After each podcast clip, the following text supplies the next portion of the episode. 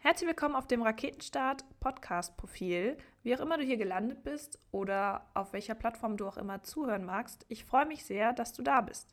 Hier startet gleich die allererste Folge vom Raketenstart Podcast und im Folgenden werde ich zusammen mit den Mädels von Okandada so ein bisschen beleuchten, was Raketenstart denn ist, wer ich überhaupt bin und was die nächsten Wochen und Monate hier zu erwarten ist.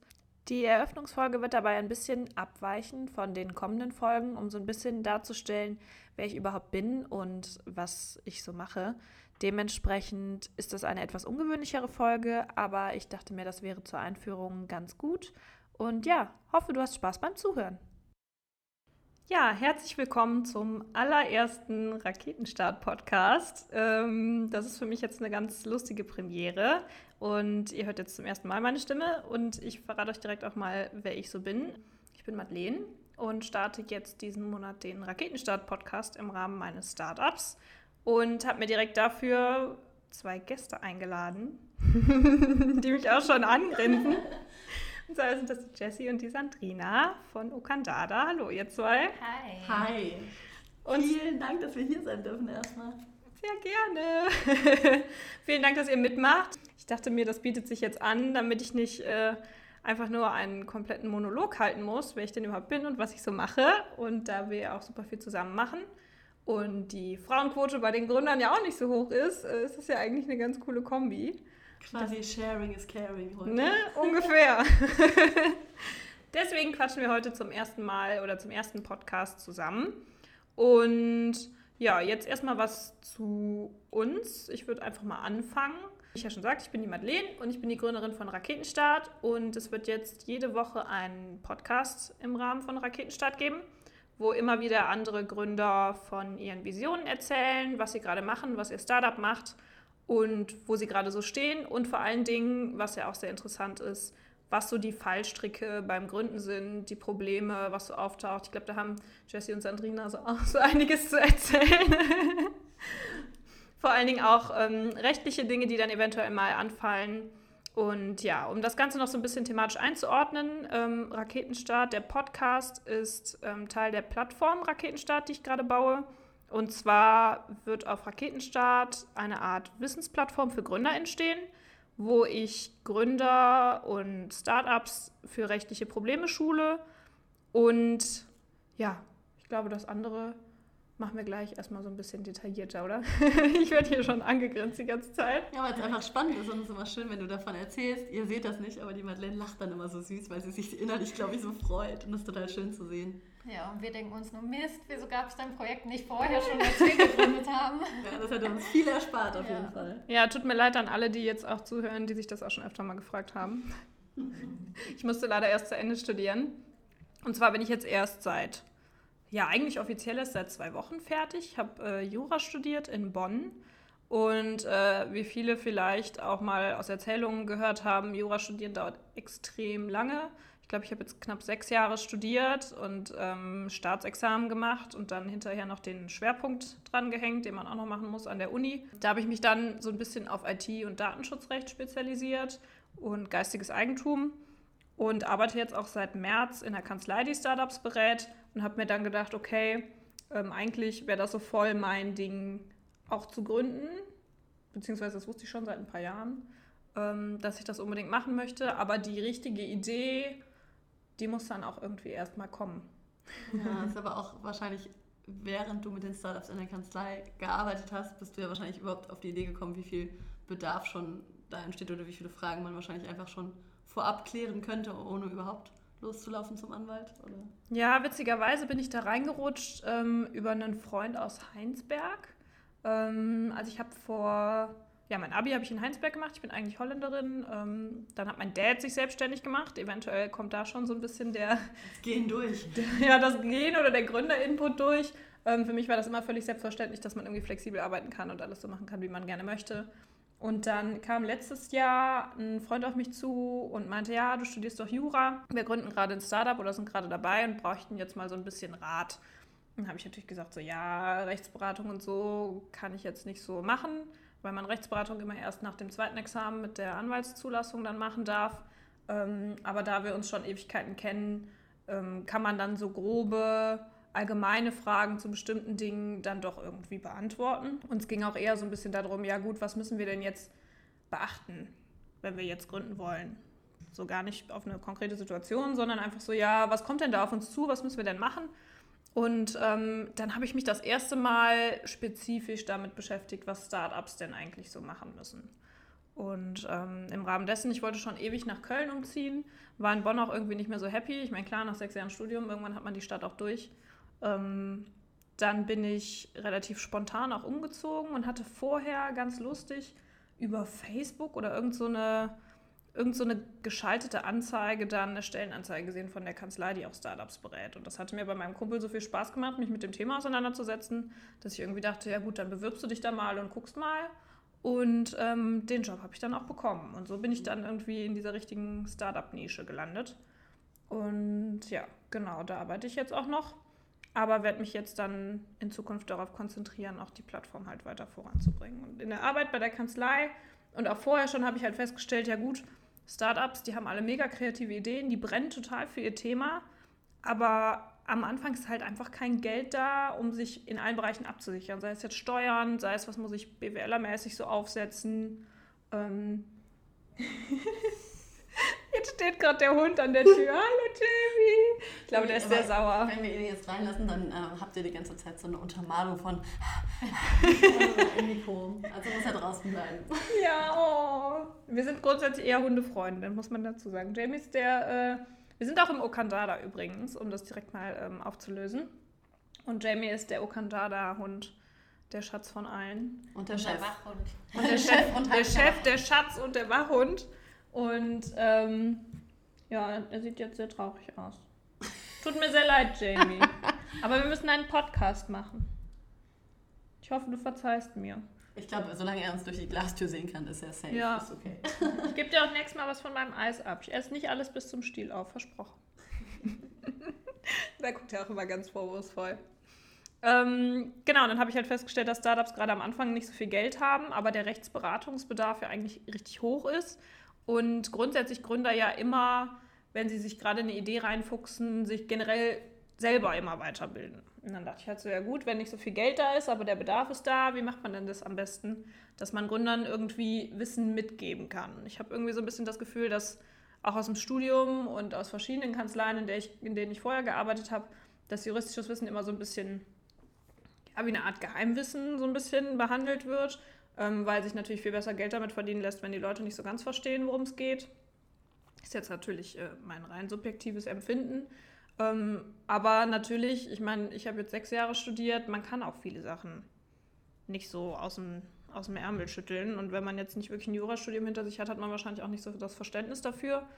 Und das habe ich mir gedacht, das kann man doch eigentlich ändern, wenn man den Leuten irgendwie das mitgibt, was sie brauchen und das in einer Art und Weise erklärt, dass es halt auch jemand versteht, der nicht Jura studiert hat. Mhm. Ich glaube, das ist bei dir der entscheidende Punkt, dass du es halt auf eine andere Art und Weise ähm, weitergibst, dein Wissen und dass du dich halt selber auch so viel in der Startup-Szene aufhältst. Man muss dazu sagen, wir haben die Madeleine kennengelernt auf einem Startup-Event und sie war, sie kannte alle, wir kannten keinen.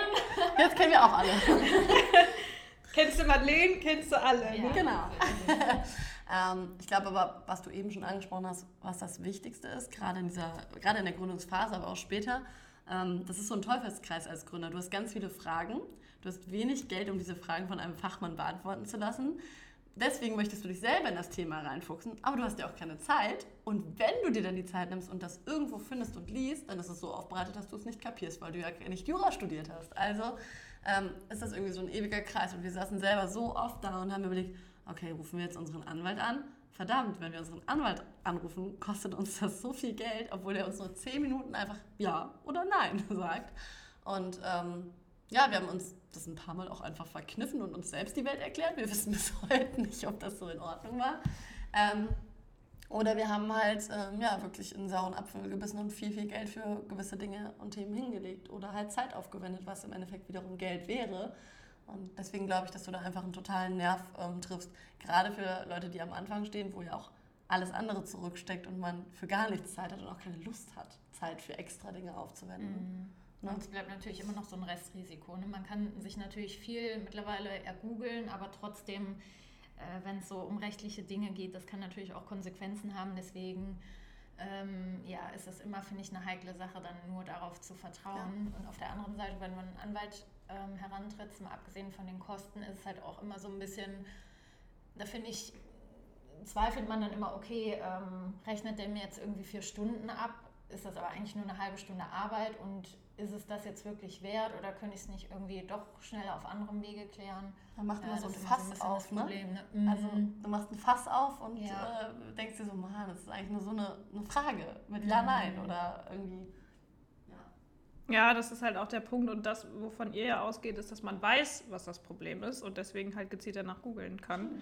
Ähm, ich glaube, dass die meisten, das ist zumindest so meine Beobachtung, einfach mal loslegen ähm, zum Beispiel eine Software. Nehmen wir mal ein Beispiel Software. Du hast eine mega coole Idee für eine Software und programmierst die, weil du bist krasser Programmierer und kannst das einfach so. Dann legst du einfach los und dann bastelst du das. Also die wenigsten programmieren ja wirklich alles von Punkt Null selber, sondern es gibt ja auch super viele Open Source Komponenten zum Beispiel, die man verwenden kann von Leuten, die das halt zur Verfügung stellen ähm, und dass du das dann einfach benutzen kannst. Das Problem bei Open Source ist aber, und das wissen super viele nicht, dass die unter verschiedenen Lizenzbedingungen laufen können.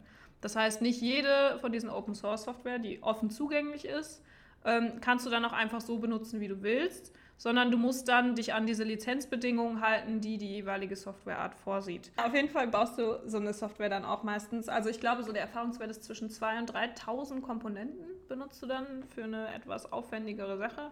Und jetzt stell mal vor, du wirfst einfach verschiedene Open Source Tools dann zusammen und achtest nicht auf die Lizenzbedingungen, weil du vielleicht gar nicht weißt, welche Lizenz da ne, inwiefern die Lizenz da beachtet werden muss, dann hast du eine mega geile Software gebaut und dann hast du super Glück, du findest einen Investor und der sagt, boah, geil, ich will das unbedingt mit dir machen und so. Wie sieht das denn mit den Rechten aus? Ja, wie, wie sieht es mit den Rechten aus? So, ich habe das gebaut. Ja, ja, aber du hast ja Open Source Komponenten so benutzt. Hast du da die Lizenzen so beachtet? Und dann klamüser mal 2.000 bis 3.000 Open Source Komponenten aus verschiedenen Lizenzbedingungen auseinander und guck dir an, was du damit tatsächlich machen musst, bevor du das so verwenden darfst. Super viele darfst du halt irgendwie dann nicht kommerziell verwenden oder du musst den Code auch wieder offenlegen und so. Und wenn du natürlich wirtschaftlich ähm, die Software dann verwenden und monetarisieren willst, willst du natürlich den Code nicht offenlegen. Macht ja voll, also du verdienst ja kein Geld damit. Und dann sitzt du da und hast irgendwie zwei Jahre vielleicht daran gebaut. Ja, und dann, äh, da haben wir den Salat dann. Und genau das ist halt so eine Sache, ähm, so ist es dann auf Raketenstart geplant. Wenn du jetzt zum Beispiel sagst, okay, ich möchte eine Software machen, ähm, dann kannst du dich einfach auf Raketenstart anmelden. Und dann gibt es dann verschiedene Pakete, die man sich dann aussuchen kann. Und dann gibt es erstmal das Basispaket, wo man alles, was für alle Gründe eigentlich am Anfang anfällt und relevant ist, ähm, lernen kann. Und dann halt zum Beispiel spezifisch für Softwareproduktion. Ähm, was muss ich denn bei Open Source Komponenten beachten, wenn ich die verwende zum Beispiel? Oder wenn du ein Food Startup hast. Ähm, ich habe ein paar Bekannte, die ähm, hoffentlich auch bald hier im Podcast auftauchen. Die, wow, das war aber schon mehr als nur eine Einladung, das war schon ein äh, kleiner Randpfiff. ja, die machen äh, zum Beispiel Insektenriegel und ähm, mit denen habe ich auch schon gesprochen und versuche mal ein paar Tonnen äh, gemahlene Insekten aus Thailand nach Deutschland zu importieren. Ist halt auch nicht so easy, ne? Oder generell bei Lebensmitteln hast du ja ganz andere Vorschriften, die du irgendwie beachten musst, als zum Beispiel bei einem E-Commerce-Shop oder so. Das heißt, das ist je nach Produkt dann total anders. Ähm, und wenn alles so läuft, wie ich mir das vorstelle und wie ich es vorhabe, dann wird es so sein, dass man sich auf Raketenstart dann das Wissen, was man individuell für sein Produkt braucht, so zusammenklicken kann, dass man anhand von Checklisten und Tutorials sich das alles selber erarbeiten kann und nicht nur lernt, was jetzt ähm, genau für dieses Produkt in dieser Situation zum Beispiel relevant ist, weil du sagst, okay, ich will jetzt zum Beispiel eine Marke anmelden, sondern dass du halt das Komplettpaket mit allem, was dazugehört, ähm, einsehen kannst und dabei halt auch Sachen siehst, die du vielleicht gar nicht auf dem Schirm gehabt hättest. Zum Beispiel, wenn du jetzt einen Namen für dein Unternehmen suchst oder einen Namen für dein Produkt, auf was muss man denn da alles achten? Das hat ja nicht nur was mit Markenrecherche zu tun, sondern auch, wenn du jetzt einen Namen für deine GmbH zum Beispiel suchst oder ähm, ja, wenn du jetzt einen E-Commerce-Shop aufmachen willst, dann gibt es ja auch Unterschiede, ob du an Verbraucher verkaufst oder B2B machst. Da musst du ja dann ganz verschiedene äh, Regelungen beachten und gerade Verbraucherschutz ist natürlich ein richtiger Pain. Äh, ist natürlich gut, dass wir das in Deutschland haben, aber ist natürlich viel aufwendiger. Oder das allseits beliebte Thema Datenschutz. Und das sind dann halt alles so Sachen, ähm, da kannst du es dann lernen und dann also zumindest ist das meine Hoffnung dabei, dass dann auch jeder der Gründer, der diese Sachen dann auf der Plattform lernt, eine gewisse Sensibilität für juristische Problemanbahnungen entwickelt. Weil meistens wird es erst richtig teuer, wenn du gar keinen Plan hast, was passiert und dann taucht irgendein Problem auf und oder du bekommst zum Beispiel eine Abmahnung. Wenn die Abmahnung kommt, dann sind die Kosten halt immer schon da. Das heißt, wenn du vorher schon zum Beispiel eine Website baust und du denkst dir so, okay, was muss ich denn jetzt hier alles beachten? Dann lernst du auf Raketenstart, okay, wenn du eine Website machen willst, brauchst du auf jeden Fall ein Impressum und da muss das und das und das drinstehen, ähm, damit man das nicht vergisst und dann hinterher abgemahnt wird und dann musst du dir auch noch einen Anwalt holen, der darauf antwortet und dann hast du Unrecht gehabt und dann kostet dich das so viel Geld. Ähm, super viele Startups scheitern halt schon am Anfang genau daran, dass du dann Marken, Datenschutz, was auch immer an Abmahnungen kriegst oder Urheberrecht, benutze mal, ähm, wenn du keine Ahnung hast, ein Foto, ein fremdes Foto auf einer Website. Du darfst ja nicht mal Links setzen in bestimmten Situationen, weil du damit Urheberrechte verletzen kannst. Ähm, und das möchte ich halt auf Raketenstart dann allen Gründern so vermitteln. Cool. Das ist zumindest der Plan. Beziehungsweise da sitze ich jetzt seit ein paar Monaten dran. Habe halt Glück, dass das meiste davon auch meine Fachgebiete so sind ähm, die ich aus dem Studium mitgenommen habe. Ich habe zum Beispiel im Internetrecht meine Seminararbeit geschrieben. Jetzt vor äh, ein paar Wochen hatte ich auch die Ehre, dann zu Google fahren zu dürfen und die da vorzustellen. sehr aufregend. Und das war sehr cool. Und da habe ich mich sehr drüber gefreut. Und ähm, ja, und wie ihr schon sagt, tingle ich seit Monaten dann auf drei bis vier Startup-Events pro Woche zum Teil, um äh, viel mit Leuten zu sprechen, weil natürlich Raketenstadt komplett davon lebt, was, was, was erzählen Gründer, was waren so ihre Probleme, was hätten sie gern gehabt, was hätten sie gern gebraucht. Und für den Podcast natürlich auch, ähm, und das finde ich eigentlich einen super schönen Gedanken, die Startup-Szene generell ist total hilfsbereit, alle sind super nett, alle tauschen irgendwie ihre Erfahrungen aus und unterstützen sich gegenseitig. Ähm, und das war auch mit einer der Gründe, warum ich den Podcast jetzt gestartet habe. Wir haben natürlich jetzt hier, ich, wir sitzen jetzt in Köln, den Luxus, dass wir super viele Events haben, wo wir Startups kennenlernen können und wo wir mit anderen in Kontakt treten können und uns ein bisschen gegenseitig helfen können. Aber wenn ich jetzt zum Beispiel in Heinsberg sitze, ich überlege zu gründen und ich will vielleicht nicht aus Heinsberg weg oder ich kann mir das nicht leisten. Ähm, und für viele Unternehmen ist es ja auch einfach günstiger, nicht in Köln, Berlin, München oder so zu sitzen. Ähm, du hast gar nicht so richtig Zugang zu Netzwerk, außer du bewegst dich halt richtig nach Köln dann oder nach Berlin. Du fährst halt los oder sprichst mit Leuten. Ähm, und manche Leute sind vielleicht auch gar nicht so, dass sie sich einfach auf ein Event in der wildfremden Stadt dann stellen können und einfach mit, mit Leuten quatschen und sagen so, ja, hey, was machst du denn und kannst du mir da nicht ein paar Tipps geben und so. Das ist natürlich auch nochmal sehr, sehr abhängig von der Stadt, weil die Startup-Szene an sich sind in der Regel junge, coole Leute, aber wir sind Rheinländer. Das ist natürlich auch nochmal ein Riesenunterschied. Ne? Ja. Also wenn du hierher kommst, da äh, kannst du auch alleine auf so ein Event gehen und kennst danach trotzdem ganz viele und hast ähm, direkt ein Bier in der Hand. Ich weiß jetzt nicht, wie das in ähm, anderen Gebieten nördlich und südlich äh, aussieht, weil da ähm, bleibt man, glaube also die Mentalität der Leute ändert sich ja nicht und man sagt ja nicht umsonst, dass es vielleicht in Hamburg oder in München dann doch mal zwei, drei Events dauert, bis du überhaupt einen kleinen Anschluss bekommst und ich glaube schon, dass das hier auch nochmal ein Riesenbonus für uns ist, dass wir einfach Kölner sind. Ja, also kommt alle nach Köln auf Startup-Events. Das wird äh, unvergleichlich sein. und wie Sandrina schon sagt, es kann durchaus passieren, dass man mit einem Bier in der Hand da landet oder mit einem Kranz. War das, wenn ich so an eine Startup-Veranstaltung zurückdenke, auf der wir waren? Ich verstehe ja, mich nicht. Wir machen, wir machen jetzt letzte Runde. Möchtet ihr noch ein Bier? Ich glaube, wir nehmen einen Kranz.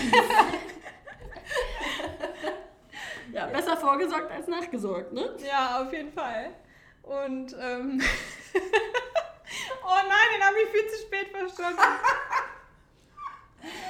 Dazu äußere ich mich. Ich mich jetzt nicht. Siehst du, jetzt, jetzt fange ich schon an zu stottern. Danke dafür.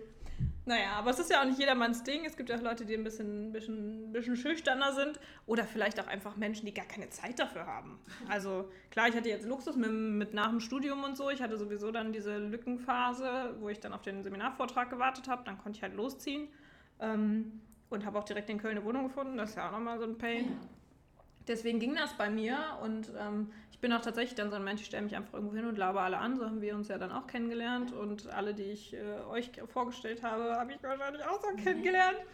Ähm, also entweder war es, ich habe jemanden angelabert oder ich hatte wahrscheinlich einen Kranz Bier vor mir stehen und alle wollten mit mir befreundet sein.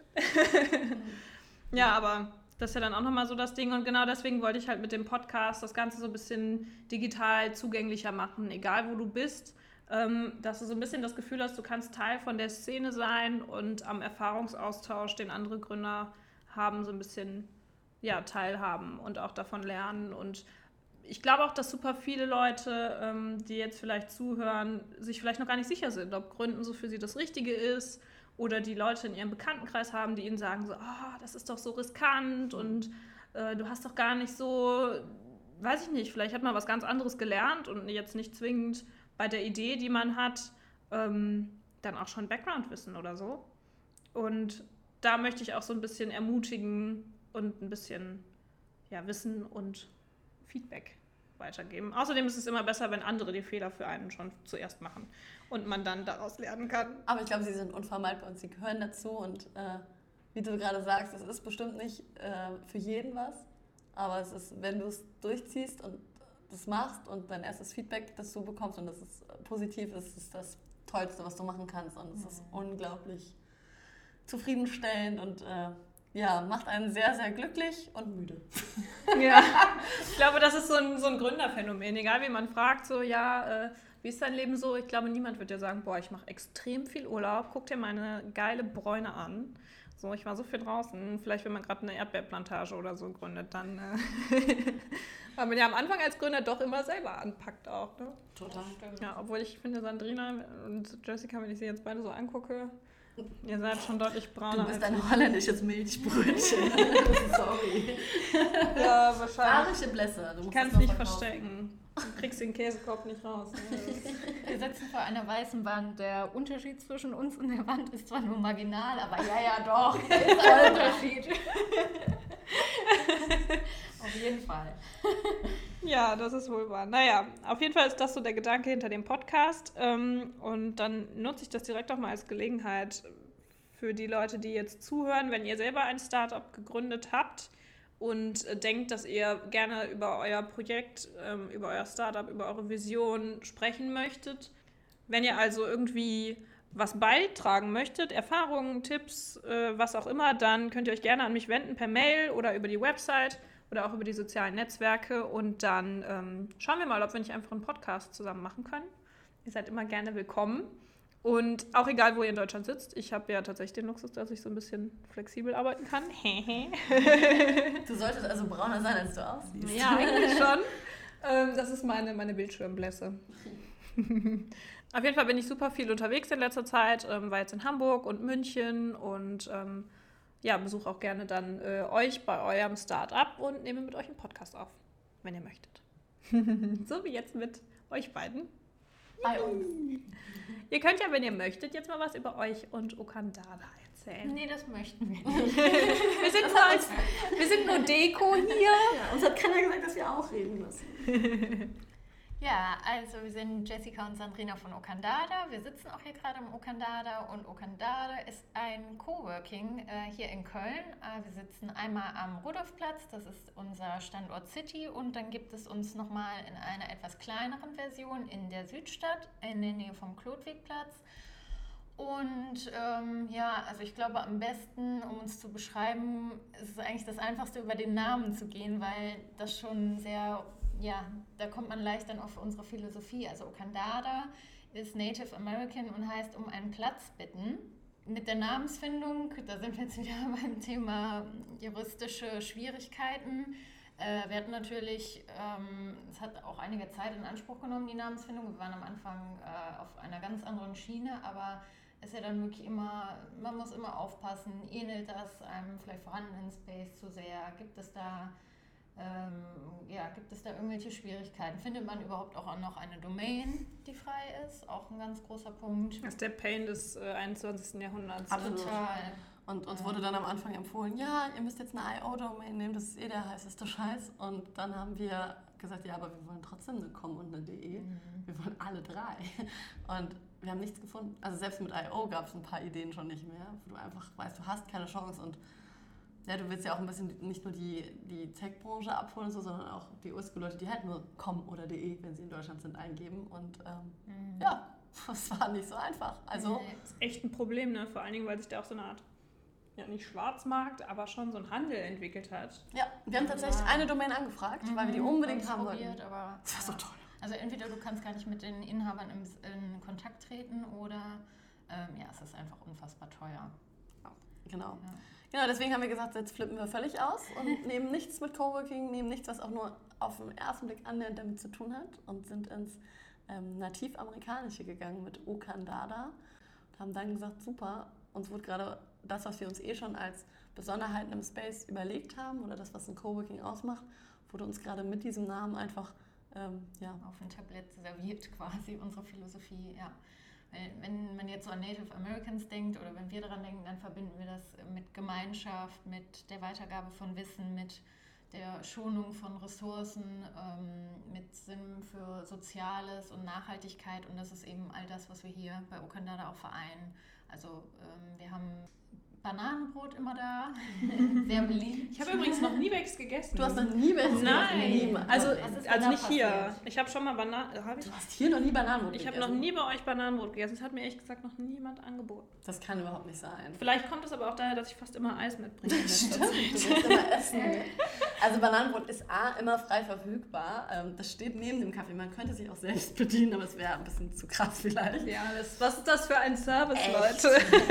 Also tatsächlich ist äh, nämlich Service was, was wir hier so auch total groß ähm, schreiben. Wir haben immer gesagt, wir wollen irgendwie einen Space, der groß genug ist, um diese Gemeinschaft abbilden zu können, aber klein genug, damit es sehr persönlich bleibt. Und genauso kleine Gimmicks wie das Bananenbrot ähm, da liegt. Oder wir haben immer so Infused Water, was irgendwie einen Tag mit Ingwer und Zitrone ist und den nächsten mit Gurke und Minze. Ähm, ist den Membern immer frei zugänglich und auch im Tarif bereits inkludiert. Und ja, da haben wir halt auch bei allem, was wir irgendwie für den Space benutzen oder kaufen, versuchen wir halt immer diese ähm, ja, Nachhaltigkeits- oder Sozialprojekte zu berücksichtigen. Sprich, das Bananenbrot ist ähm, aus geretteten Bananen. Das klingt aber total süß, als wenn jemand. also nehmt ihr die aus meiner Wohnung immer, weil ich nie zu Hause bin. So. Ach so, deine schwarzen? Nee. Ja. Nein. Also tatsächlich. Das könnte, ich könnte mich als Bananenspender anbieten. Echt? Das ist so ein klassisches Phänomen bei mir. Ich gehe so einkaufen und denke mir so, boah, geil, ich habe richtig Bock auf Bananen. Die esse ich dann mit Joghurt und Blaubeeren, dann kaufe ich alles. Dann sind wieder irgendwie vier, fünf Events oder so. Das heißt, tagsüber bin ich irgendwie unterwegs zum Arbeiten im Cafés oder hier oder keine Ahnung wo. Und dann irgendwann am Ende der Woche denke ich mir so, ich, ich kaufe die Bananen immer grün, ne, damit ja. ich schon so ein bisschen mehr Puffer habe. Nein. Und gerade im Sommer, ich habe eine sehr schöne Fruchtfliegenfamilie bei mir zu Hause, die immer auf meine Rückkehr warten. Du wohnst gar nicht alleine. Also. Nein, das ist eine WG mit gefühlt eine Milliarde Fruchtfliegen. so eklig gerade. nee, so schlimm ist es auch wieder nicht. Also tatsächlich ist es so, dass ähm, das ist echt krass, weil wir dachten auch, klar, Bananenbrot weiß jeder, ne? Du machst das, oder weiß vielleicht nicht jeder, das machst du aus wirklich schwarzen Bananen, die schön matschig und dadurch auch süß sind. Ähm, und das Witzige ist, diese geretteten Bananen sind keine, die irgendwie aus dem Supermarkt wieder rausgehen und da schon zu schwarz geworden sind, sondern schlimmerweise werden die schon vorm Transport in den Supermarkt überhaupt ähm, abgefangen und als Müll dort erworben, weil die Bananen nach dem Transport zum Supermarkt eben nicht mehr hellgrün werden, sondern schon gelb mit fünf Flecken drauf, ähm, was für den Supermarkt eben nicht mehr der Zustand ist, in dem ähm, der Supermarkt sie abnimmt, weil eben das für den Konsumenten nicht mehr so attraktiv ist. Und das ist total toll. Und ähm, überhaupt, also wir beziehen das Bananenbrot aus Düsseldorf. Das sagen wir Kölner nicht so gerne. Ja, darf man das hier sagen? Mhm. Haben wir ja. jetzt, oh, da steht schon jemand an der Tür. Siehst du? Hilfe! Nein, aber ähm, wir beziehen das aus Düsseldorf und das ist echt cool. Er geht noch einen Schritt weiter. Der arbeitet zusammen mit einer ganz tollen Bäckerei, die sagen, hey, es ist total wirtschaftlicher Schwachsinn, dass wir nachts nur die Öfen befeuern, um unser Brot zu backen. Und jetzt backen, die Öfen laufen jetzt 24 Stunden und tagsüber wird das Bananenbrot dann gebacken für diese Firma. Und ja, das ist dann was, wo wir sagen, cool, damit kann man irgendwie Nachhaltigkeit leben, ohne jetzt komplett äh, äh, sein komplettes Leben umzustrukturieren und ähm, irgendwie nur noch, ja, ich will jetzt, ich finde es gut, wenn Leute das machen. Ich will das jetzt gar nicht äh, zerreißen, aber ich finde das ist im Alltag manchmal sehr schwer integrierbar. Aber wenn jeder so kleine Dinge einfach mal ein bisschen mitmachen würde, hätten wir so Diskussionen, die wir heute führen über ähm, Klimawandel und so, glaube ich, gar nicht. Baby Steps. Ja, ja Baby genau. Steps, genau. Man kann es ja auch im Großen nicht äh, jetzt so einer ähm, Masse an Menschen aufzwängen. Ne? Das wollen wir auch gar nicht. Und äh, wenn wir ehrlich sind, sind wir da auch nicht bis ins letzte Detail. Also jeder kann immer selber, glaube ich, noch etwas mehr tun, aber genau. Wir sagen halt immer, wo es nicht weh tut. Ne? Also, genau. keine Ahnung, wir haben auch Strohhalme, die sind logischerweise aus Papier. Wir haben halt ne, das Bananenbrot, was irgendwie gesaved und besserer Ofen. Wir haben Seife dann wieder bei uns äh, auf den Toiletten ist halt nur von Share, wer es kennt. Oh ja, von Share. Also wenn irgendwer von Share zuhört, äh, meldet euch gerne für den Podcast. ich liebe eure Seife. Ich habe die euch übrigens nachgekauft, ja, nachdem ich mir hier die Hände gewaschen habe. Riecht halt auch so gut. Ja. Und das ist halt cool, weil ähm, Share spendet immer, wenn man selber eine Seife kauft, ähm, einen Hygieneartikel, das muss jetzt nicht zwingend Seife sein, in einem dritten Weltland an jemanden, der das benötigen kann. Und total tolles Projekt und uns als Unternehmer dann in dem Sinne, selbst als Startup, weißt du, es kostet uns, keine Ahnung, nachher 20 Euro mehr im Monat an Seife. Aber ja, die haben wir wohl irgendwo auch noch und die geben wir alle jeden Tag sinnloser aus, jeder von uns. Und ich finde einfach, dass das, wo wir was tun können. Ja. Ja, total gut. Die, die Jungs von Deskcloud, die planen ja auch sowas. Die Jungs von Deskcloud sind äh, nächste Woche dann im Podcast. Uh.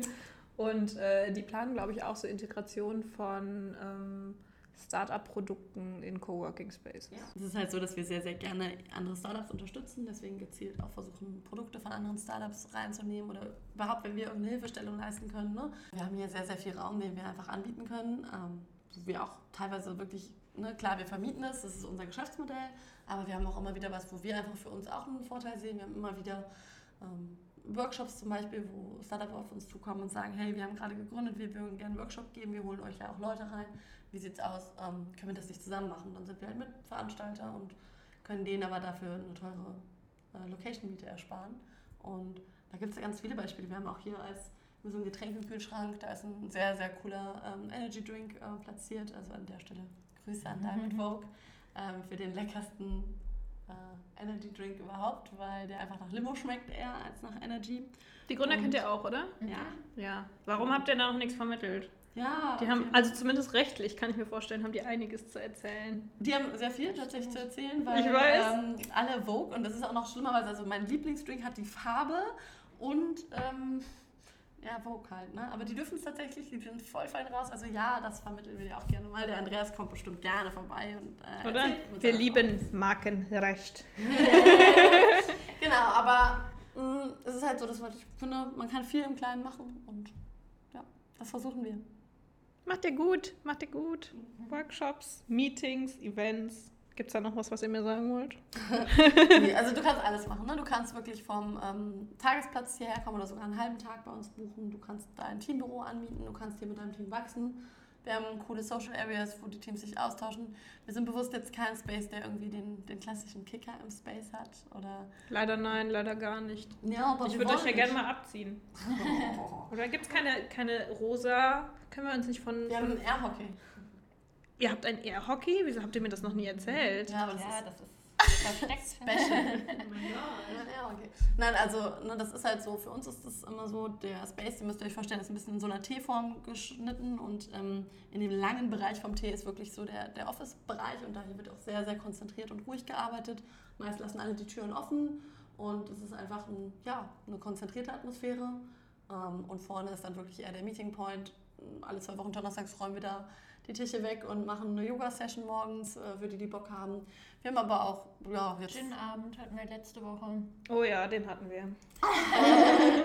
genau, also wir versuchen immer was zu machen, schauen natürlich auch ein bisschen, wer ist als Member da. Jetzt haben wir im Moment recht viele, die erst im Programmiererbereich kommen, da macht es halt keinen Sinn, was irgendwie in die Richtung zu machen. Oder Programmierer haben auf gewisse Sachen auch nicht so Lust. Oder haben wir jetzt ganz viele, weiß ich nicht, aus irgendeinem bestimmten Bereich da, dann versuchen wir halt da auch vielleicht nochmal Experten ranzuholen für die Expertensprechstunden ja, versuchen sehr, sehr viel zu machen. Genau, auch zum Beispiel die Mali, die gerade aufzeigt und auf sich zeigt und ganz nervös wird. E-Bims! ja, ähm, genau, also das machen wir jetzt zum Beispiel auch. Wir bieten Expertensprechstunden an, ähm, wo sich Member wirklich mal mit jemandem, der für sowas wie Logo- und Designentwicklung zuständig ist, ähm, austauschen kann mit Juristen, mit Steuerberatern, mit Versicherungsmaklern. Hey, was brauche ich eigentlich? War für uns auch so ein Thema. Welche Versicherung brauchen wir eigentlich? Weil wenn du einen Versicherungsmakler fragst, fragst du im ersten Moment erstmal meistens den falschen. du ja, brauchst alles. Du brauchst alles. Kaufst am besten bei mir, ich kriege überhaupt keine Provision. Ja, genau. Aber wir haben zum Glück wirklich dann einen Freund gefragt, der zwar aus der Branche kommt, aber uns sehr gut beraten hat und auch gesagt hat, braucht ihr nicht, braucht ihr und äh, die bitte auf jeden Fall, egal was ihr tut. Und die schließe ich euch jetzt auch, wenn ihr nicht jetzt Ja sagt, schließe ich euch die morgen ab, weil das ist das Wichtigste ja, es sind einfach viele Themen, mit denen man sich beschäftigen muss. Ihr habt übrigens die wichtigsten Vorzüge vom Okandada vergessen. Ja. Ja, ja euch. Uns? ich habe selten einen Coworking Space gesehen, in dem die Gründerquote so hoch ist, also was Frauen angeht, ne? Ja, aber wir reiten, also das ist so ein Mix, ne? wir reiten halt nicht so gerne auf dem Thema rum, dass wir jetzt selber zwei Gründerinnen sind, weil für uns ist das so, hey, Entschuldigung, wir leben in 2019, das sollte total normal sein. Ich finde es Schade, dass die Quote so niedrig ist. Ich glaube, das liegt sehr daran, dass Frauen überlegter vorgehen, mhm. vielleicht, und sich nicht, dadurch nicht viel trauen, nicht so schnell ins Risiko gehen. Und wenn sie es machen, halt so 100%er sind. Ähm, Typen sind eher so, ja, hat nicht geklappt. Und die Kumpel sagen, oh, egal, nächster. Und bei Frauen ist es so, hm, was denken andere? Und ich meine, die Reaktionen bei uns waren ja auch völlig verschieden. Auch ein bisschen biologische Folgenabwägung, ne? Ich meine, wenn du jetzt vielleicht irgendwann Kinder kriegen willst oder so, dann willst du ja schon, also kann ich zumindest den Gedanken nachvollziehen, dass man sagt, gut, man will zumindest das Finanzielle absichern und gerade so Mutterschutz und so ist ja jetzt als Startup-Gründer, der vielleicht jetzt noch nicht irgendwie schon Zalando aufgebaut hat oder so, ähm, gar nicht so einfach. Also Kann nachvollziehen kann ich schon voll. Klar, also es sind viele Aspekte, ne? aber es ist einfach so, es war für uns, es wurden ganz oft am Anfang thematisiert, oh, zwei Mädels und dann ist uns in den ersten Wochen irgendwie so gar nichts passiert mit dem Thema. Dann hatten wir uns ja ganz viele Flächen hier angeguckt. Ich meine, wir haben hier knapp 700 Quadratmeter angemietet. Zum Glück einen sehr, sehr netten Vermieter. Schöne Grüße.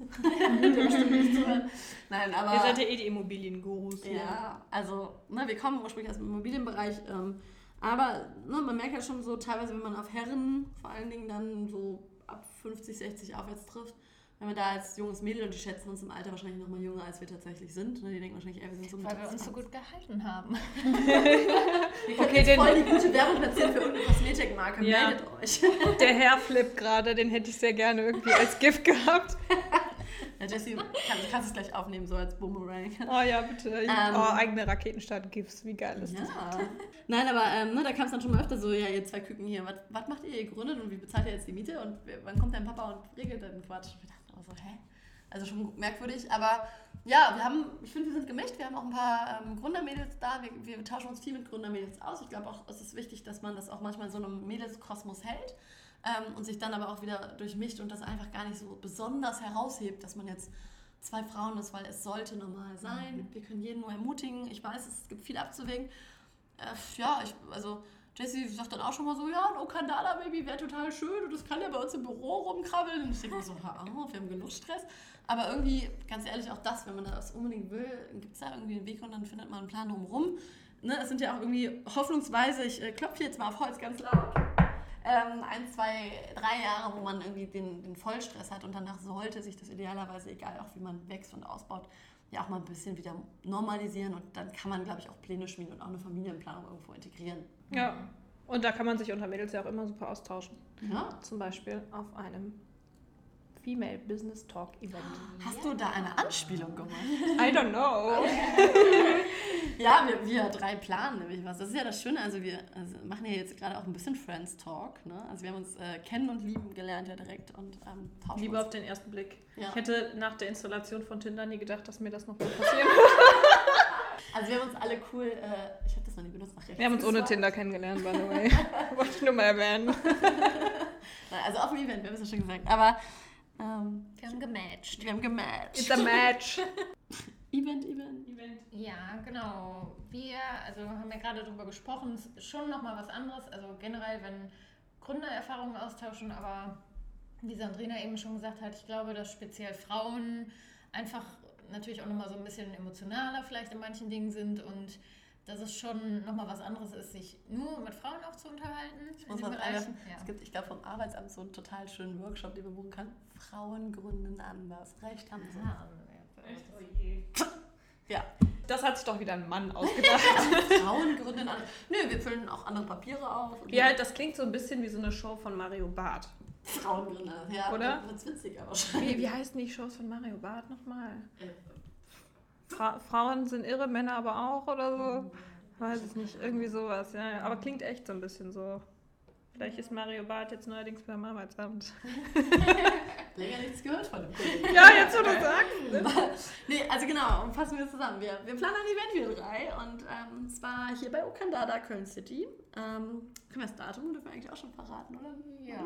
Ausnahmsweise, nur weil du es bist. Na gut. 3. September. Am 3. September, genau. Ähm, genau, also wir wissen noch gar nicht so wann und das genaue was, sondern ähm, es geht uns darum, dass wir wirklich ähm, Gründerinnen, Gründungsinteressierte auch ähm, oder ähm, Frauen in gewisser Position, die ein großes Team unter sich haben, also quasi alle mit denselben Pain Points äh, oder die so ein bisschen Support brauchen, um zu sagen, hey, wie ist es eigentlich mit dem Grund?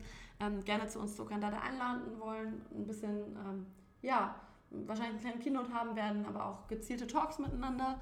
Ähm, ein bisschen wird es zu trinken, wird es geben. Ja, wenn wir dabei sind, gibt es eigentlich auch immer was zu essen. Ne? Also, oder wir das Essen organisieren wir auch. Priorities, ähm, Drink.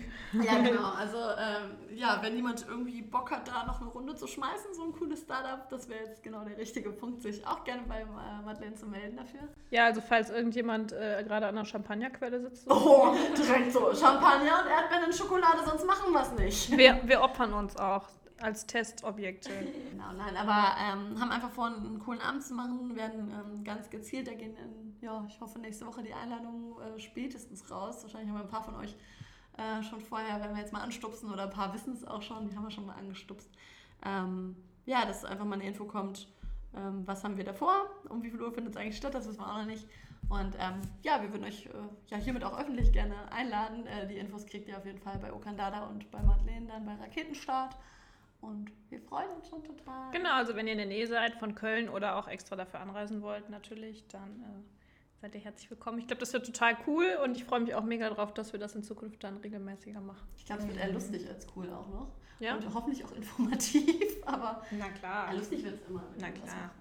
klar. Aber in Zukunft werden das auch, ähm, also auch für die Männer, die jetzt zuhören, ähm, keine Angst die Frauenquote gerade ist sehr hoch, aber. Nein, wir machen auch einen Mixed-Abend, ist auch schon in Planung, aber wir wollten jetzt mal mit, weißt du, wir wollen auch mal was jetzt zuerst machen und so und nicht immer so, dann haben es die Frauen gemacht. Ne, wir machen jetzt zuerst einen Female-Abend und dann machen wir Mixed. Ich bin halt auch schon total gespannt auf den Abend, weil das cool ist, wir haben ja wirklich ja, viele Bekannte eingeladen, die wir alle schon kennen oder auch Freunde von Freunden dann und werden aber auch, ja, öffentlich Gründerinnen einladen oder auch welche, wo wir einfach nur wissen, die haben gegründet, die sind total cool, aber wir kennen die noch gar nicht weil es einfach immer total spannend ist, sich so die einzelnen Geschichten anzuhören mhm. oder manchmal, wie Leute überhaupt darauf gekommen sind, äh, jetzt auf einmal irgendwie zu gründen oder was Bestimmtes zu machen. Ich finde es zum Beispiel auch, ähm, du hast es noch gar nicht richtig erzählt, Madeleine, jetzt an die Zuhörer, dass du einfach Jura studiert hast. Und klar, jetzt machst du auch irgendwie das mit Jura mit Raketenstadt, aber ja, normal wird jetzt jeder denken, du wirst Anwältin. Ja, eigentlich schon. Ne? Ich glaube, das denken auch immer noch viele, wenn ich so Leute aus Bonn zum Beispiel auf der Straße treffe. Also ich hatte jetzt vor ein paar Wochen Absolventenfeier und das war so ein klassisches, ja, und in welcher Kanzlei arbeitest du jetzt und wann gehst du ins Referendariat und so.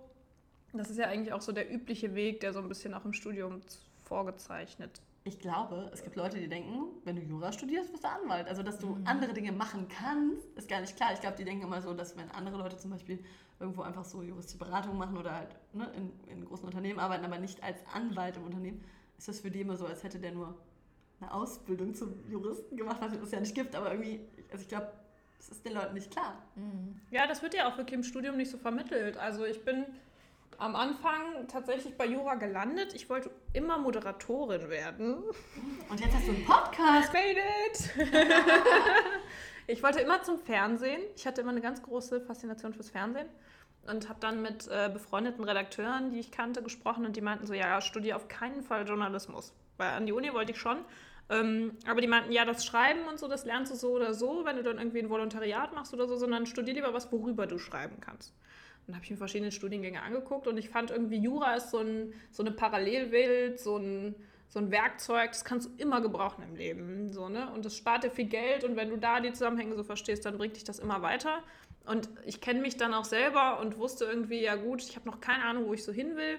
Jura erscheint mir ein ganz guter Weg zu sein, ähm, irgendwann mich dann vielleicht noch zwei, dreimal umzuentscheiden, aber immer was zu haben, mit dem ich überall hingehen kann. Einfach sehr angesehen immer noch. Ne? Das ist einfach ein Job, so wenn du Juristin bist, dann.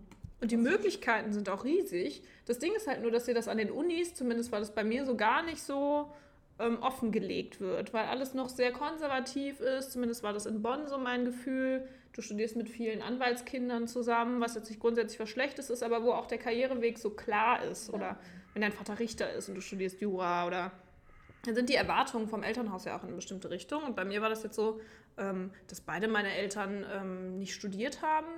Und für die war das schon total cool, dass ich überhaupt an die Uni gegangen bin. Und ich war immer ein ehrgeiziger Typ. Und dann habe ich gedacht, ja gut, mit Jura mache ich das einfach mal. Denn schon, denn schon, nö. Ne? Keine halben Sachen, wie ich immer zu sagen pflege. Und ähm, ja, dann bin ich irgendwie zufällig, ich habe alle möglichen Jobs nebenbei gemacht. Ich habe mal ja bei Rewe an der Kasse gearbeitet. Mega spannend übrigens, was man psychologisch... Ja, ich habe mal bei Real an der Kasse Echt? gearbeitet. Oh, that's my girl! Aber mega crazy, was man zum Beispiel... Da merkt man, was für ein Mensch ich bin so, ne? Man sitzt dann so an der Kasse und dann bei mir war das so, das waren immer dieselben Kunden und du kannst so viel über das Leben der Kunden an den Einkäufen rauslesen. Ne? Ob die sich gerade getrennt haben, ob die Diät machen, ob es denen gut geht, schlecht geht, mit wie vielen Leuten in, ihrem, in ihrer Wohnung wohnen und so. Mega crazy. Ähm, nach einem Jahr hast du dann aber auch alles gesehen. Dann ist es auch irgendwie, also es ist dann schon recht stupide, wenn du so... Wenn du das acht Stunden jeden Tag machst. Boah, ich habe den größten Respekt vor allen Leuten, es die das so wirklich krass. über Jahre jeden Tag es machen. Ist, wie Fließbandarbeit, du machst ja nichts anderes, außer dass du ab und zu nochmal sagen darfst, äh, 14, 15 bitte. Und was halt psychologisch Payback? dazu kommt, was halt psychologisch noch dazu kommt, ist einfach, dass du so, ich hatte immer das Gefühl, ich bin so der Mülleimer der Nation. Alle Ja. Leute, ich hatte da meistens die Abendschichten, die laden ihren Frust und alles bei dir ab und du bist sowieso, und deswegen habe ich auch riesen Respekt vor diesen Leuten, du bist so für die meisten immer noch mal eine Stufe tiefer als die. Absolut. Egal, äh, was die irgendwie beruflich machen oder so, die Kassiererin ist immer so unten. Und das fand ich ganz, ganz furchtbar. Und ich hatte ja das Glück, dass ich wusste, ich mache das nur neben dem Studium so, ne? Aber ich habe halt super oft auch so Bemerkungen bekommen wegen, ah ja, was, das ist jetzt aber traurig, dass du hier endest, so nach dem Motto, ne? Wo ich mir wildfremde Leute, nur weil ich halt an der Kasse sitze und man mir halt nicht ansehen kann, dass ich studentische Hilfskraft bin, so, ne? Ja, das arme Blondchen so, ne? Und ich denke mir so, habt ihr kein Benehmen? Also was soll denn das? Und dann Ja. machst du echt Erfahrungen, mega crazy. Ja, und dann habe ich noch äh, Party-Promotion gemacht, was dazu geführt hat, dass ich in Bonn äh, auch irgendwie bekannt wie ein bunter Hund war, zumindest unter den Jurastudenten. ich weiß nicht, ob das was ist, äh, worüber ich mich im Nachhinein freue. Und dann war ich noch in der Hochschulpolitik. Ich habe irgendwie im Asta Kulturarbeit gemacht als Kulturreferentin, habe eine eigene Partei gegründet fürs Studierendenparlament. Mega crazy. Die habe ich dann Kult genannt, weil ich wollte ja unbedingt weiter Kulturarbeit machen. Und wir haben sogar, das ist total geil, mal so einen Wahlkampf zu führen. Super spannend auch. Wir haben dann irgendwie selber unsere Plakate designt und haben dann irgendwie das Hauptgebäude der Uni Bonn, weil wir so Wiedererkennungswert haben wollten, dann haben wir die beiden Türme durch Bierflaschen ersetzt und das dann so integriert, dass das Hauptgebäude halt echt so mega cool mit den Bierflaschen aussah. Wir haben dann sogar damit geworben, dass wir gerne eine Uni-Brauerei äh, etablieren wollen, um alle Studiengänge zusammen an einem großen übergeordneten Projekt Klingt arbeiten zu lassen. total Realistisch, oder? kulturell. Ich fand, das, ich fand das damals gar nicht so unwahrscheinlich, weil ich das total schade fand. In Bonn ist man im Juridikum mit den VWLern und den Jurastudenten komplett abseits. Du hast eigentlich nie was mit anderen Studiengängen zu tun. Aber wenn es so, wenn du ehrenamtlich an so einem Projekt mitarbeiten könntest, wo jeder so seine Skills aus dem Studium einbringen kann, ich weiß, das ist jetzt sehr kreativ, aber das fand ich irgendwie immer eine ganz coole Idee. Und es gab tatsächlich bei den Chemikern eine Gruppe Jungs, die äh, Bier gebraut haben selber. Und dann dachte ich so, ja, warum greifst du das nicht auf? Und dann packst du irgendwie die Medienwissenschaftler rein für Marketing und so, die Juristen für den ganzen rechtlichen Kram, die VWLer dann für den, für den wirtschaftlichen Kram, irgendwie die, die Chemiker können sich da austoben, die Lebensmittel. Ne? Man kann ja eigentlich auch mal was praxisnahes dann an der Uni irgendwie zusammen als Projekt machen. Das hatten wir dann tatsächlich im Wahlprogramm, ist leider nichts draus geworden, aber ich fand es eigentlich ganz witzig. Ja, und dann habe ich halt die Hochschulpolitik noch gemacht und das führt dann in Bonn, ist jetzt auch nicht so die große Stadt, schon dazu, dass dich viele Leute kennen. Ähm, ja, und dann habe ich eigentlich eher alles andere gemacht als Jura während des Studiums, wenn ich jetzt so drüber nachdenke. Und dann auf einmal war so, oh, du musst bald mal Examen schreiben. Dann habe ich irgendwie ähm, mit dem Minimalaufwand äh, meine Examensvorbereitung betrieben und bin auch ganz gut damit durchgerutscht. Und dann kam ich auf einmal in den Schwerpunkt, den darf man dann wählen. Ähm, an der Uni und da habe ich dann Wirtschaft und Wettbewerb gewählt, weil das noch so das am ehesten war, womit ich mich identifizieren konnte und hatte dann Glück, dann kam eine neue Professorin an die Uni, die viel IT-Datenschutzrecht macht und dann konnte ich meinen Schwerpunkt so auslegen, dass ich halt Medienrecht belegt habe, Urheberrecht, Markenrecht, Wettbewerbsrecht, Datenschutzrecht und konnte auch so Zusatzseminare im IT-Recht machen mit Cyberkriminalität und so. Das fand ich dann total geil und da hatte ich echt Glück, weil ich war eine der ersten, die das überhaupt so ausrichten konnten. Und das hat schon wirklich viel Spaß gemacht. Dann hatte ich noch ein Stipendium von der Deutschen Gesellschaft für Recht und Informatik. Ich weiß gar nicht, ob es ein Stipendium ist oder so ein, auch so ein Zusatzkurs. Ähm, die Tech Law Klinik, wo wir dann auch super viele Seminare besucht haben zu verschiedenen Themen. Ähm, da habe ich zum Beispiel auch den Nico kennengelernt aus Hamburg. Der ist bei Hogan Lovells und macht da auch ähm, geistiges Eigentum, vor allen Dingen Urheberrecht. Mit dem war ich zum Beispiel auch auf der OMR-Messe. Und äh, der beschäftigt sich auch super viel mit Legal Tech, was ich auch super spannend finde. Und ähm, dann lag es irgendwie nah auch, glaube ich, weil ich dann nach diesem Promo-Job nebenjobtechnisch in die, äh, die V-Abteilung des juristischen Fachbereichs gerutscht bin. Warum auch immer. Ich glaube, ein Kumpel fragte mich so, ja, kennst du jemanden, der Bock hat, da zu arbeiten? Und ich dachte so, was mit mir?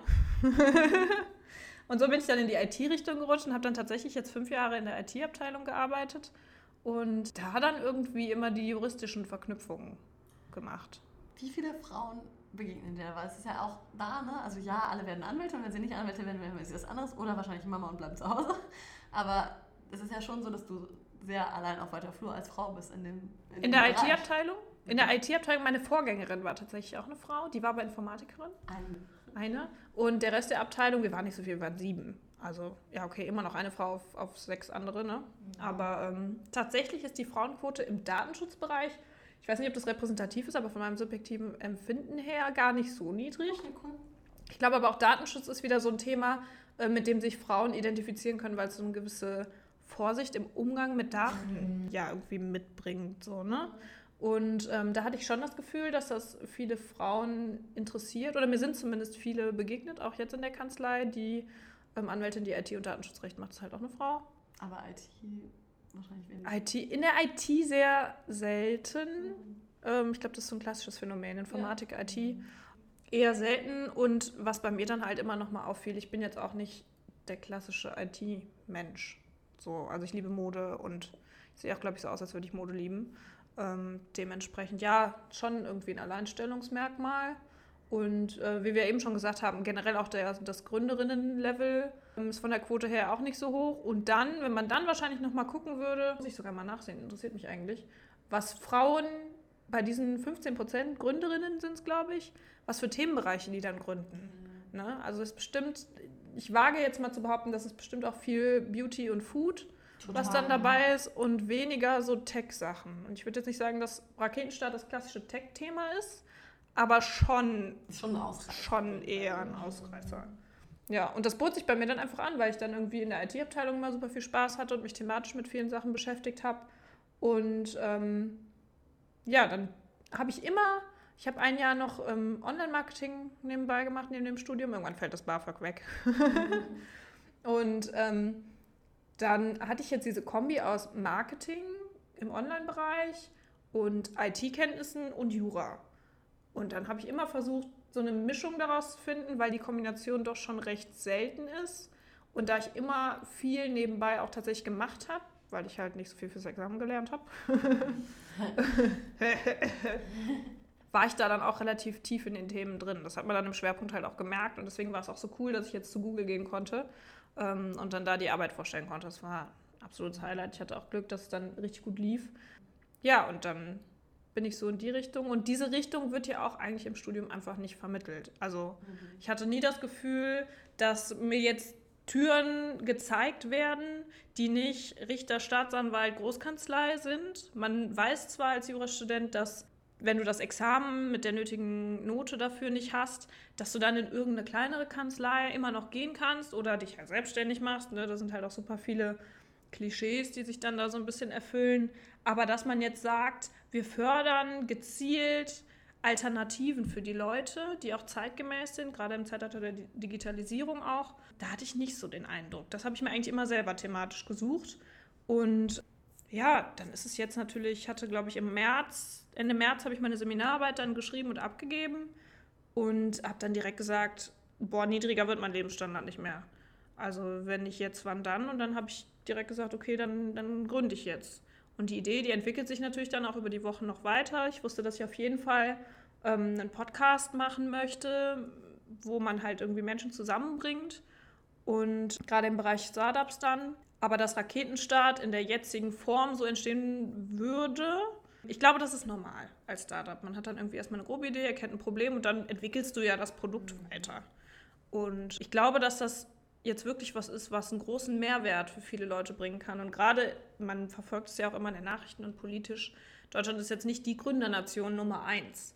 Und mir ist es irgendwie schon ein großes Anliegen, mir bedeutet es viel, ähm, Deutschland da so ein bisschen ja, mehr voranzubringen und Leuten irgendwie die Ängste vor der Gründung zu nehmen und die Risiken zu minimieren. Auch Wege und Möglichkeiten aufzuzeigen. Ja. Ne? Ich finde, das ist eigentlich auch so eines der Hauptprobleme, weil es ist ja nicht so, als gäbe es keinerlei Unterstützung. Man hat nur immer das Gefühl und ich finde es sehr schwer, die zu finden.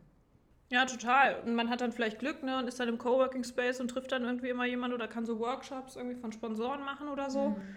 Aber ähm, es gibt halt nicht nur Köln, München, Hamburg. Ja, also das auf jeden Fall. Aber auch sonst, noch, was du sagst, überhaupt mit Unterstützung oder Unterstützung oder wie du gerade gesagt hast, dass man einfach Mehrwert bieten will. Ne? Das war für uns auch ein, ein großer Gedanke hier beim Space und wir merken, dass es unglaublich ist jetzt, ich meine, uns gibt es jetzt ja auch erst dreieinhalb Monate, mhm. vielleicht auch mal erwähnen. Und ähm, was sich jetzt schon hier bei den Membern als kleine Netzwerke bildet, wo wir uns alle helfen können. Ähm, wir haben immer wieder dann, dass Member sagen, hey, wenn ihr mal von einem Pitch-Wettbewerb hört, sagt uns Bescheid. Und wir kennen zwar alle, dann haben wir irgendwie drei genannt, die sagen, ach, kennen wir. Und beim vierten so, haben wir noch nie von gehört, äh, weil man drüber gestolpert ist. Das gleiche gilt dann auch für Events. Mir hat es immer total geholfen, wenn man irgendwie sieht, wo gehen ähm, Freunde aus der Branche hin, wo, wo treffen die neue Leute, dass man da einfach ja, ein bisschen guckt, ne, Marlene, zugesagt bei, alles klar, gehe ich auch hin, weil ne, wo filtert man dann so Events raus und äh, was gibt man ein? Also mhm. klar gibt es Seiten dafür, aber wenn du nicht weißt, nach was du suchen musst, das heißt ja auch alles anders, dann wirst du halt dann nicht darauf aufmerksam. Einfach mein Veranstaltungskalender. Ich bin so ein Facebook-Veranstaltungsopfer. Das ist echt crazy. Mich haben jetzt schon mehrere aus meinem Freundeskreis angeschrieben, so von wegen, boah, mega gut, ich gucke einfach immer, wo du zusagst. Und dann gehe ich, geh ich, da auch hin. Ne? Ich weiß auch gar nicht, warum mir das immer vorgeschlagen wird. Ich glaube, das ist vielleicht noch was ganz Witziges zu erzählen. Ich wohne ja erst seit Mitte Februar in Köln. Und ähm, wir haben jetzt August. So, weil ihr eben gesagt habt, so ja. Was traurig ist, weil ich bin eigentlich, mich stellst du in einem Raum ab und ich kenne danach alle. Also ich kann das auch alleine leisten, aber es ist halt ganz praktisch mit dir. ich weiß auch nicht, wie ich das gemacht habe, ehrlich gesagt. Also. Ja, aber vielleicht auch ein bisschen, auch wenn du so ein Typ bist, ist ja auch aus der Not heraus. Du kanntest halt keinen, also musstest du ja Leute kennenlernen und dich vernetzen. Und du hattest ja auch schon den Plan im Kopf mit Raketenstadt. Also dir blieb ja keine Wahl. Und ich glaube auch immer, wenn, wenn man muss, dann schafft das auch irgendwie jeder. Plus dann noch dein Naturell. Ne? Das mhm. Und ich glaube halt auch, dass dein, also sobald du halt von deiner Idee, von deinem Startup erzählt hast, ist halt direkt auf so viel Interesse gestoßen. Das haben wir ja selbst hier bei unserem Gin-Abend. Der war nämlich auch ein bisschen seriös. Ähm, Der war sehr seriös. Ähm, und dann haben sich ja auch direkt Gespräche ergeben. Wir haben eine ähm, auch Softwareentwickler hier und äh, jetzt so mit zunehmendem Datenschutz und äh, wird es natürlich für die auch immer schwieriger und un undurchsichtiger. Und ja, mit denen hast du ja auch schon gesprochen. Ne? Ähm, dann kommt ja jetzt so Thema künstliche Intelligenz. Ich glaube, das birgt auch nochmal ganz viele neue ja, total. Künstliche Intelligenz, Daten, Datensicherheit, ja. Datendiebstahl. Wie mein cooler Weltartikel. Uh. Ja, genau. ja, mega cool. Ich war tatsächlich jetzt, ich war im Mai in Hamburg auf einer Diskussion über Blockchain. Ähm, mega spannendes Thema übrigens, also ja. für alle, die sich ein bisschen dafür interessieren. Ich war schon letztes Jahr in Zürich zweimal mhm. auf einer Konferenz dazu. Das ist echt ja. cool. Also man muss sich ein bisschen reinfuchsen, wenn man nicht weiß, was es ist, aber dann Total. Und es bietet halt super viele Chancen. Und da habe ich dann tatsächlich jemanden kennengelernt von der Welt äh, in einer ganz lustigen Situation. Und ähm, die hatte mich dann gefragt, ähm, weil ich mich in der Diskussion gemeldet hatte zum Thema Datendiebstahl, ob ich da so einen Background hätte und ob sie sich eventuell nochmal bei mir melden könnte. Und ich habe, wie gesagt, ich habe vor ein paar Wochen meine Abschlussarbeit abgegeben und jetzt war es so, jetzt bin ich halt offiziell Juristin, yippie.